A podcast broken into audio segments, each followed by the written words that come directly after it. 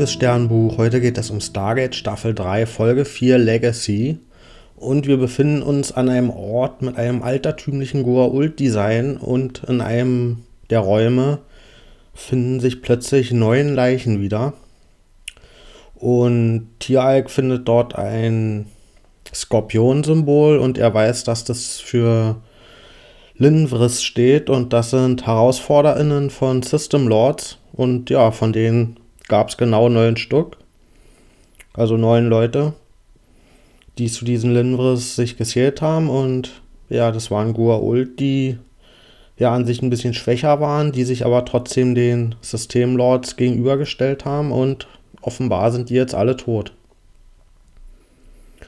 Und ja, diese dort verbliebenen Leichen, die werden dann auch untersucht und die haben keine weiteren Spuren von Kampfeinwirkung und auch die Gua'uld von denen sind nicht mehr zu finden, weil nämlich der, ja, die Wirtinnen die Symbionten absorbieren, wenn die sterben.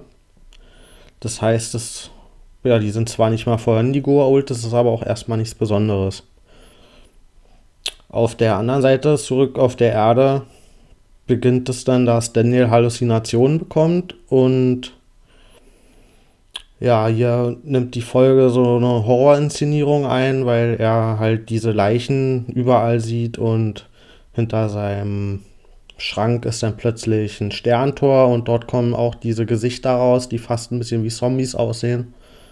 Und er hier nimmt die Folge so ein bisschen eine Horrorstimmung auf und das erinnert dann fast an Nightmare on Elm Street von der ja, vom Eindruck her auch diese Gesichter, die dort erscheinen, die sehen fast ein bisschen aus wie Freddy Krüger. Ja, Daniel kriegt dann auch eine medizinische Analyse und die Vermutung ist, dass das Nebenwirkungen von den Stargate-Reisen sind, weil ja, die haben festgestellt, dass der Anteil der Leute, die öfter durch Sterntor gehen, auch, dass die erhöhte Kopfschmerzen haben und ja, das führt dazu, dass dann erstmal das Stargate-Programm dicht gemacht wird, weil sie nicht wissen, welche Nebenwirkungen diese Reisen überhaupt haben. Und ja, Daniel kommt dann auch in eine Klinik, weil er immer mehr von diesen Halluzinationen hat und Stimmen hört. Und ja, für mich ging das dann aber ein bisschen zu schnell, dass sie ihn dort pathologisiert haben und dass er dann wirklich in eine Klinik gekommen ist und auch die Darstellung von Mental Illness in der Folge bin ich mir nicht sicher, ob die so geglückt ist, gerade austauschen konnten. Und da wurde mir jetzt zu schnell festgestellt, okay, dass Daniel hier durchgedreht ist durch diese, diesen Sterntor-Effekt. Das ging mir zu schnell. Also für mich war das offensichtlich, dass das da auch noch ganz viele andere Gründe für geben kann, die halt ja vor allen Dingen mit diesem Raum zu tun haben, wo die Linvris sich befunden haben und ja, und ich finde vor allen Dingen, gerade in dieser Folge, die diese Horrorinszenierung hat, da finde ich das mit den, ja, wenn man da dieses Zombie-Thema hat mit diesen Leichen oder generell, wenn man im Horror Monster hat, die, die halt surreal sind und die dann vielleicht für irgendwas stehen in der Realität, aber dann doch abstrakt sind, das finde ich funktioniert bei mir oft gut als Horrorinszenierung, aber sobald es dann da reale Probleme mit reinbringt, wie in dem Fall halt mentale Krankheiten, da finde ich, wird es schwierig, weil es dann halt um Sachen geht, die auch echte Leute betrifft und vor allen Dingen das auch ein Bild von diesen Krankheiten oder Persönlichkeitsstörungen zeichnet. Das ist halt oft der einzige ja die einzige Verbindung, die Leute dazu haben, die sowas nicht in echt kennen und die haben dann davon eine Vorstellung, die sie auch ins echte Leben tragen, die oft sehr falsch ist und ja, ich bin jetzt kein Experte dafür, wie wirklich schlecht oder gut das in der Folge gemacht wurde, aber mein Bauchgefühl sagt mir, dass das eher nicht gelungen ist. Und das heißt jetzt nicht, dass man solche Themen nicht in Filmen und Serien und popkulturellen Erzeugnissen thematisieren kann. Im Gegenteil, aber man muss das schon mit dem nötigen Fingerspitzengefühl dann tun. Und da ich das Gefühl gehabt, dass es in der Folge jedoch eher klischeehaft war und eben für so einen Horroreffekt benutzt wurde.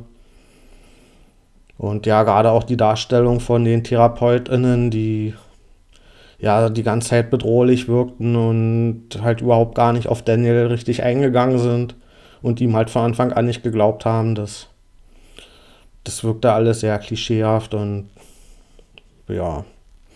Das Einzige, was an dem Punkt die Folge noch gerettet hat, ist, dass am Ende für Daniel sein Durchdrehen ein anderer Grund rausgefunden wurde, dass er eben keine Mental Illness hat, sondern es stellt sich raus, dass das mit Marcello zusammenhängt. Das, den kennen wir aus einer alten Folge und der hatte eben Technologie erfunden, um Goa'uld zu töten.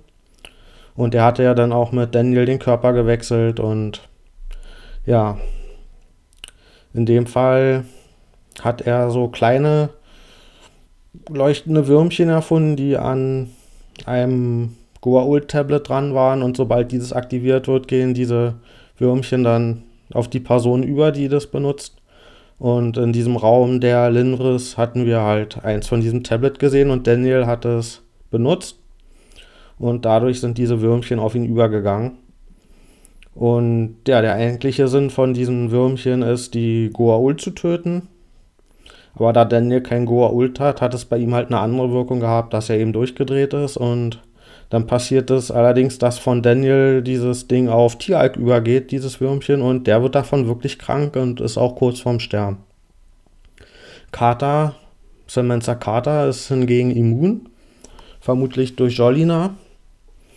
Das heißt, sie hat zwar mal einen Goa'uld in sich gehabt, und der ist aber nicht mehr vorhanden und deswegen können die Würmchen ihn halt auch nicht töten.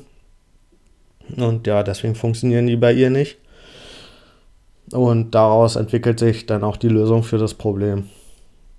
Ich gebe der Folge ja so sechs von zehn Sterne. Mir hat immerhin noch gefallen, dass es eine wissenschaftliche Lösung gab, weil eben dann geguckt wurde, was ist bei Carter anders als bei den anderen und ja, dann haben sie das Protein aus ihrem Blut, was sie durch ihren Goa'uld dort drin hatte, haben sie das geschafft zu extrahieren.